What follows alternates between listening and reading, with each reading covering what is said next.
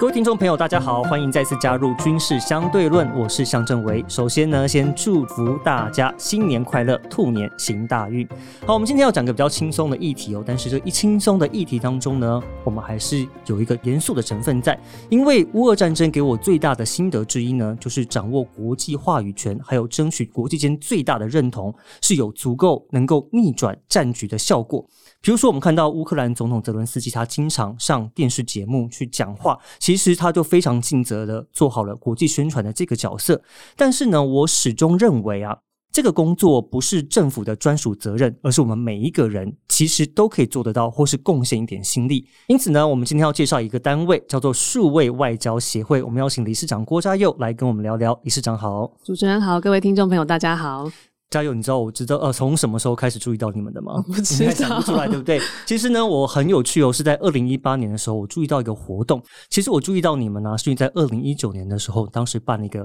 世界级的活动，就跟去年一样。那个时候是大家都在封世界杯，那我发现呢，诶，台湾怎么也办了一个台版的世界杯？然后发现主办单位，诶，原来就是你们协会。所以我想问问看，你们当时怎么会有这个想法、这个 idea 去办这样的活动，甚至还登上了国际媒体的版面？我我们会办这个世界杯，其实因为我们协会的成立的目的是要让更多的国际媒体来报道台湾。然后足球，我们觉得是一个非常好的话题切入点。对，全世界都在看足球，除了台湾人以外嘛。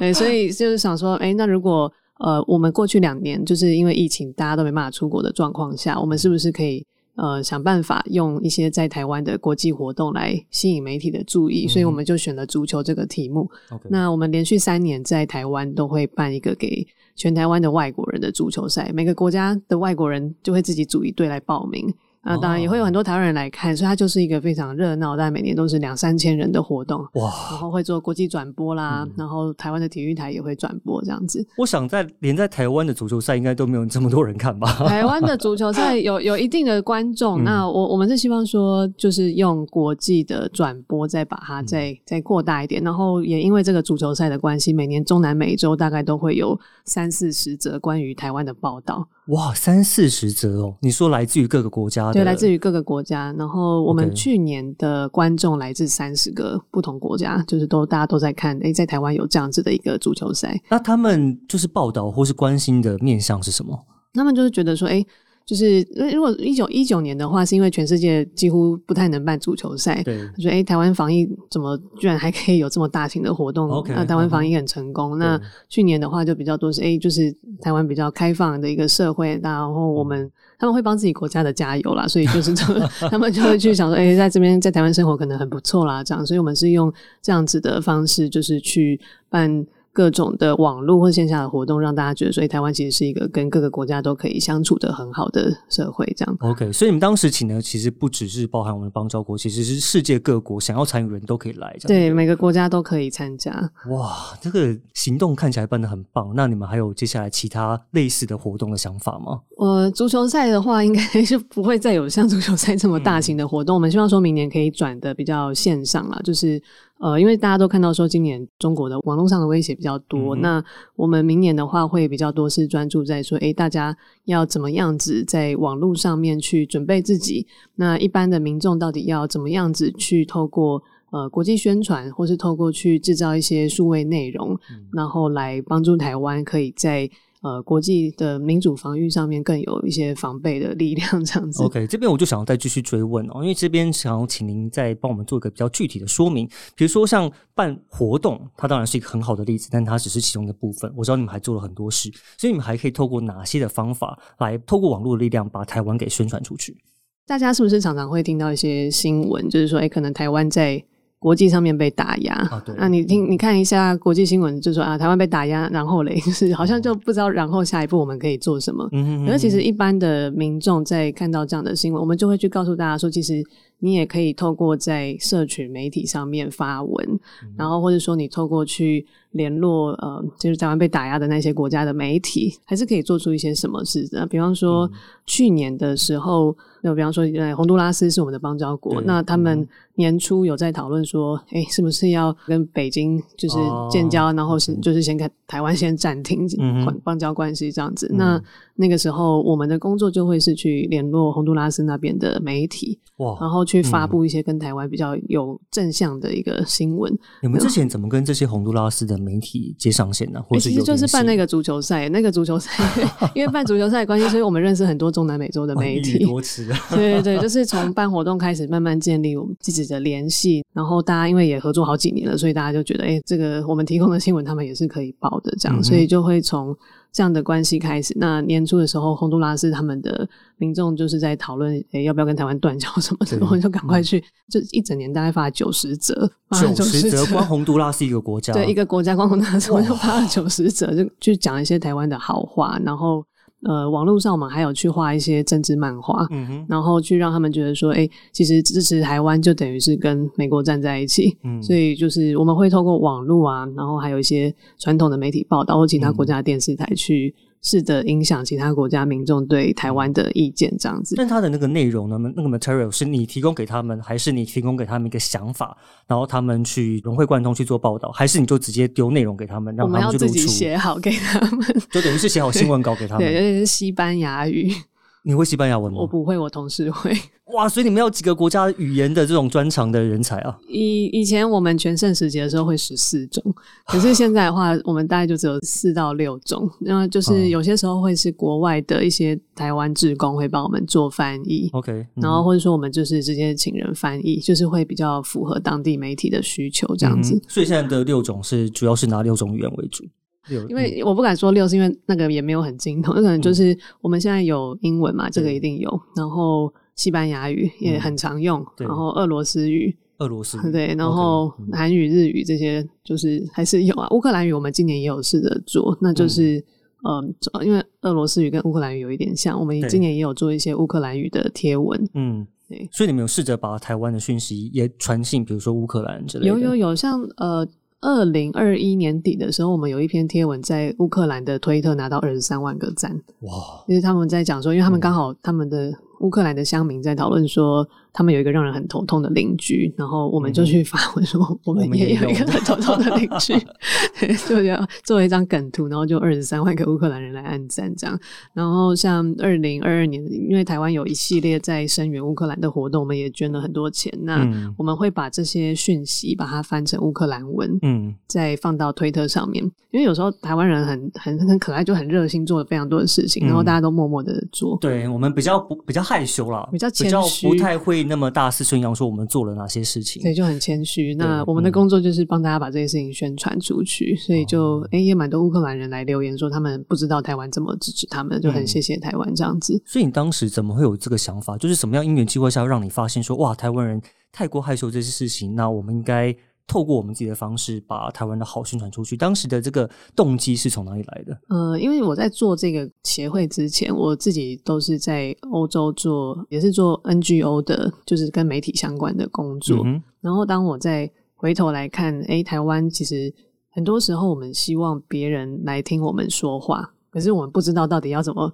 去吸引别人的注意力，嗯就发现说，诶，其实台湾少一个，好像没有一个这样的单位是专门在就是帮助大家发声到各国的管道去，道嗯所以我们就想说，那来成立一个这样子的团队，嗯试试看。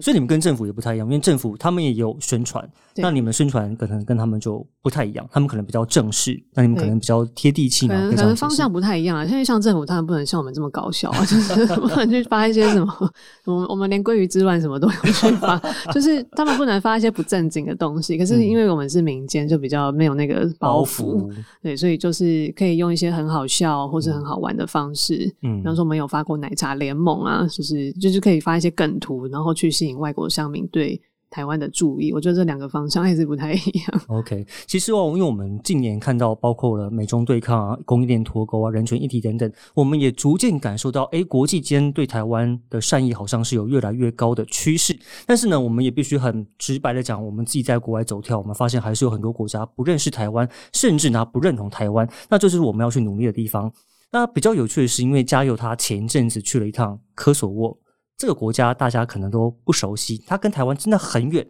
但是呢，你怎么想到去这个地方，然后去把台湾给推广出去？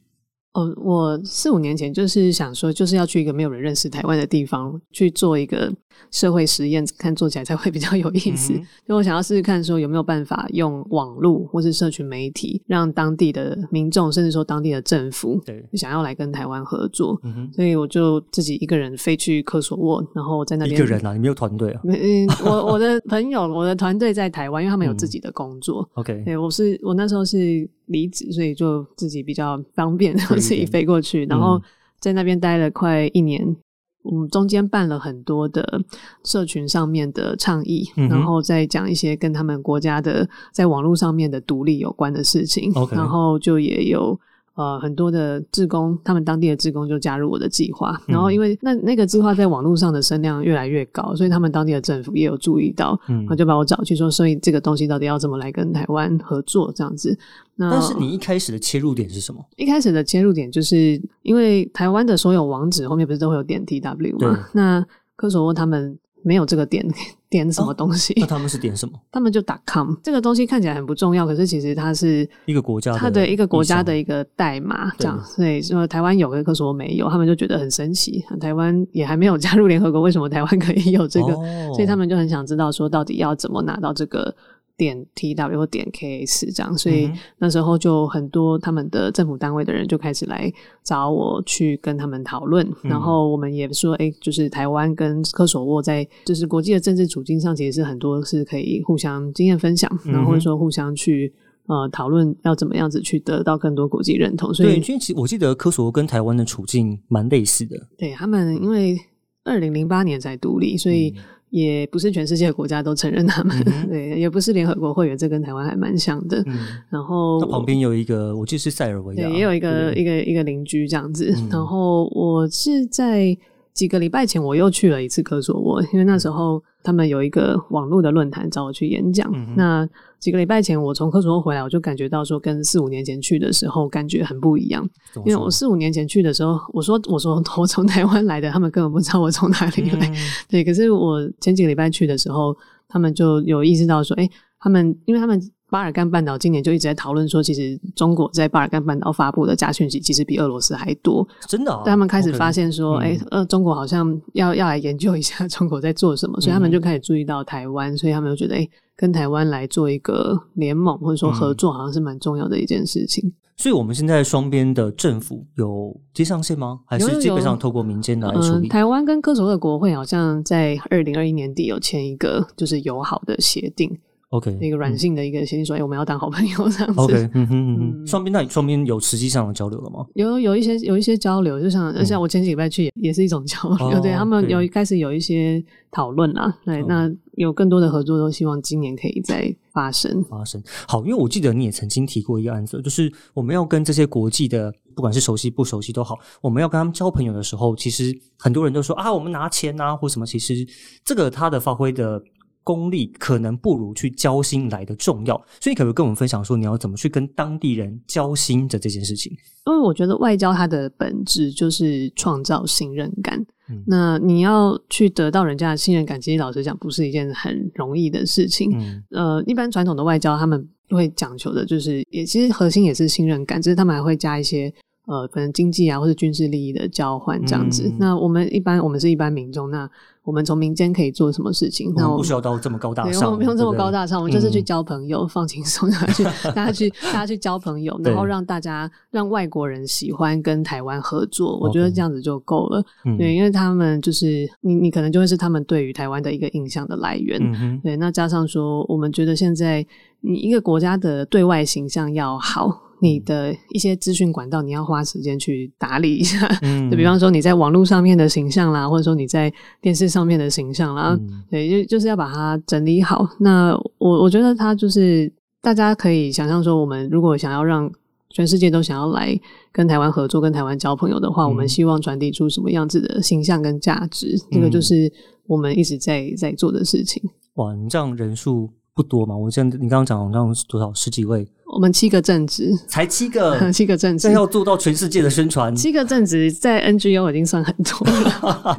因为呃，我应该说我一直这样形容你们的协会啦，就是说，我觉得你们很像是民间版的外交部。当然，外交部在正式的体系里面，他们有他们的呃这种宣传管道，但是它比较会受限，他们比较有他们的官僚体制。但是呢，我们这种民间版的外交部，其实你们可以接触的触角更多。但是呢，要争取国际支持，在这个数位时代，每个人呢，其实都还可以变身叫做键盘战士，守护台湾。因为你们协会推动了一个叫做台湾社群守卫者计划，可不可以分享一下这计划是什么样的概念？嗯，台湾社群守卫者计划其实它就是一个去建立大众在网络上面的防御意识的一个一个计划。就算平常没有什么事情，其实网络上面也会有很多的呃攻防战，其实已经在日常生活中都在、嗯都在发生了。那我们就在看说，诶，今年乌克兰跟俄罗斯他们打仗，其实他们的网友做了非常多的事情，嗯在守护自己的国家。那他们很努力的在让全世界去延续这个